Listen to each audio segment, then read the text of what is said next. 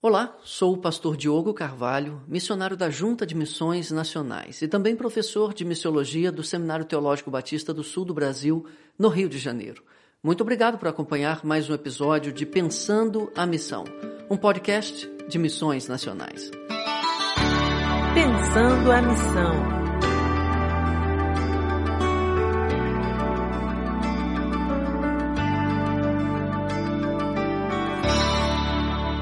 Todos sabemos o quanto a pandemia Covid-19 desafiou o funcionamento das igrejas, não apenas no Brasil, mas também em todo o mundo.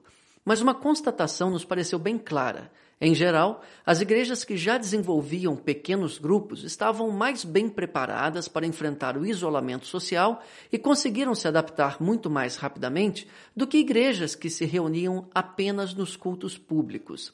Servindo aqui em missões nacionais, não gostaríamos de ficar apenas nas impressões subjetivas e, por isso, decidimos realizar uma pesquisa entre as igrejas envolvidas com a Igreja Multiplicadora, ou seja, aquelas igrejas batistas brasileiras que têm caminhado conosco nessa visão e que possuíam pequenos grupos multiplicadores, os chamados PGMs, em funcionamento em fevereiro de 2020, ou seja, antes do isolamento social ocasionado pela pandemia no Brasil. Para isso, contamos com a supervisão de Talita Monteiro, profissional de estatística e que nos auxiliou nos aspectos técnicos da pesquisa, e a quem eu agradeço muito. Buscamos retratar com a maior fidelidade possível a situação que se apresenta e nos desafia hoje no Brasil. Você pode encontrar essa pesquisa nos canais da Junta de Missões Nacionais e de Igreja Multiplicadora nas redes sociais. Neste episódio, quero comentar algumas conclusões dessa pesquisa e trazer lampejos que podem nos ajudar a aprimorar o cumprimento de nossa missão nos dias de hoje. Acompanhe. Foram duas pesquisas em uma só, uma com 122 pastores titulares e a segunda com 375 líderes de PGM. As respostas foram coletadas entre os dias 7 e 28 de agosto de 2020. Vamos dar uma olhada nos resultados.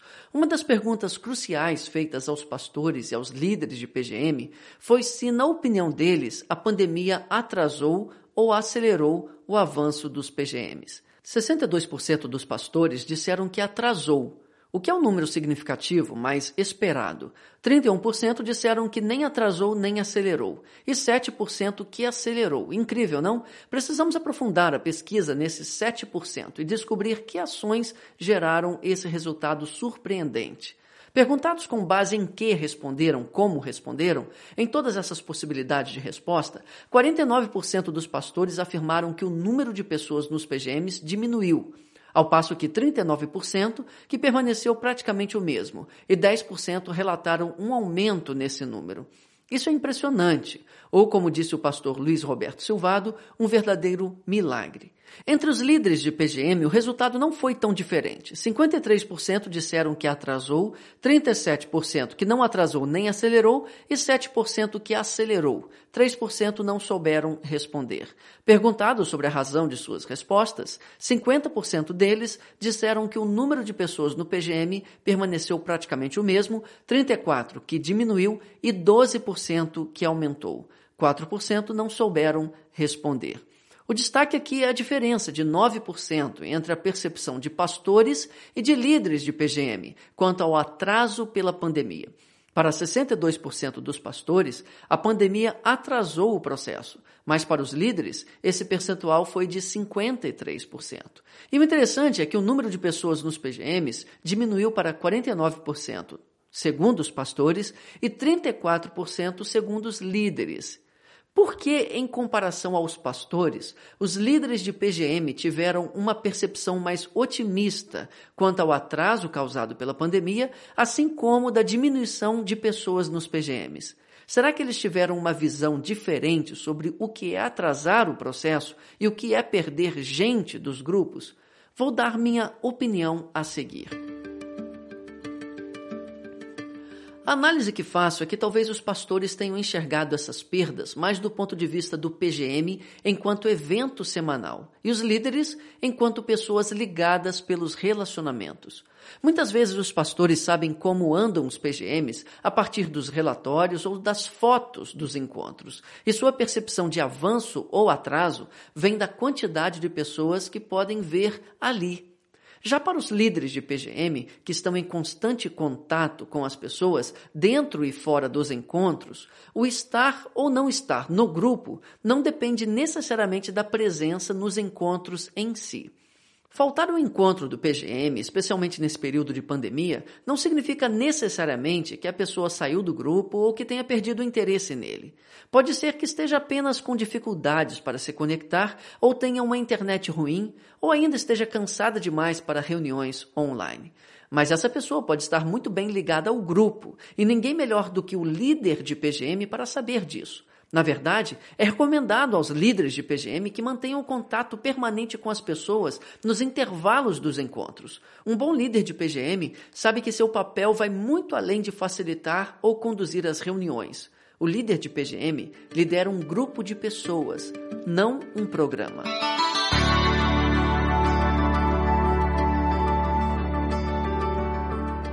Falando de PGMs enquanto grupo de pessoas ou círculo de relacionamentos, outra pergunta relevante da pesquisa, que vai na mesma direção, feita também a líderes de PGM, foi se o PGM que eles lideravam em fevereiro continuou se reunindo durante a pandemia e qual foi a forma dessa reunião. Apenas 10% dos líderes relataram que o PGM parou de funcionar o que é um número muito baixo, graças a Deus. 59% conseguiram migrar para as plataformas online. 9% mesclaram encontros online e presenciais. E apenas 6% continuaram presencialmente.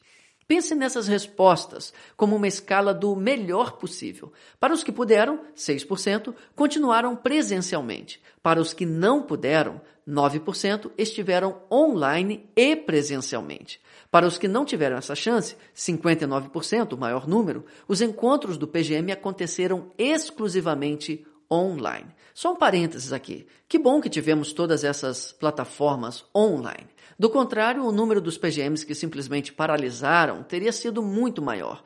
Apenas 6% deles conseguiram continuar reunindo-se em pessoa. A grande maioria teria simplesmente sucumbido durante a pandemia, não fossem as plataformas de encontros online. Mas para mim, o grande fator que proporcionou a continuidade dos PGMs nesse período não foi a tecnologia. Acompanhe meu pensamento. Para mim, o dado mais importante desse trecho da pesquisa foi que 16% dos líderes de PGM conseguiram manter o grupo ativo durante a pandemia, mesmo não podendo reuni-lo na modalidade online, apenas por meio das redes sociais. Isso é muito interessante. Como um PGM pode continuar existindo sem se reunir? Isso é de quebrar a cabeça. Esses líderes se recusaram a declarar que o PGM deles morreu, mesmo não tendo se reunido há meses. Como pode ser isso? Minha análise é que eles entenderam muito bem uma das principais viradas de chave da visão de igreja multiplicadora, sobre a qual já falamos no episódio 7. Desculpe, mas preciso reforçar isso. Quem lidera, lidera pessoas e não coisas. O líder bem treinado sabe que o mais importante não é o encontro do PGM em si, mas o vínculo relacional que une as pessoas que estão debaixo de sua liderança. Quantas vezes eu já perguntei a líderes de PGM quantas pessoas havia em seu grupo e eles me responderam, às vezes oito, às vezes dez, às vezes quinze. Quando eu ouço respostas desse tipo, já sei que o líder está pensando no PGM enquanto um programa que acontece uma vez por semana. Mas um PGM é muito mais do que isso. Um PGM é um grupo de pessoas. Um bom líder de PGM sabe quantas pessoas há no grupo, mesmo quando o número de participantes nos encontros varia de uma semana para outra outra, ainda mais nesse tempo de pandemia. É claro que a frequência nos encontros é importante, mas ainda mais é saber quantas pessoas o líder tem sob seus cuidados. O líder de PGM lidera pessoas, não uma tarefa ou um departamento da igreja. O PGM é um conjunto de pessoas, e pessoas são o que ele lidera. Parece que esses 16% de líderes entenderam muito bem esse princípio de liderar pessoas. Não que os outros líderes que conseguiram se reunir online não tenham entendido esse princípio. É que para esses 16%, as redes sociais foram a única alternativa para manter o grupo ativo. Na verdade, se considerarmos apenas os líderes que não puderam, sob qualquer motivo, migrar o PGM para a modalidade online, a conclusão é que 61% deles simplesmente recusaram declarar o óbito do PGM, ainda que sem conseguir reunir-se. Para esses líderes, o PGM está sim funcionando, embora não esteja se reunindo. Que paradoxo intrigante! Fico pensando o que podemos aprender com esses líderes em matéria de membresia da igreja nesses tempos de pandemia.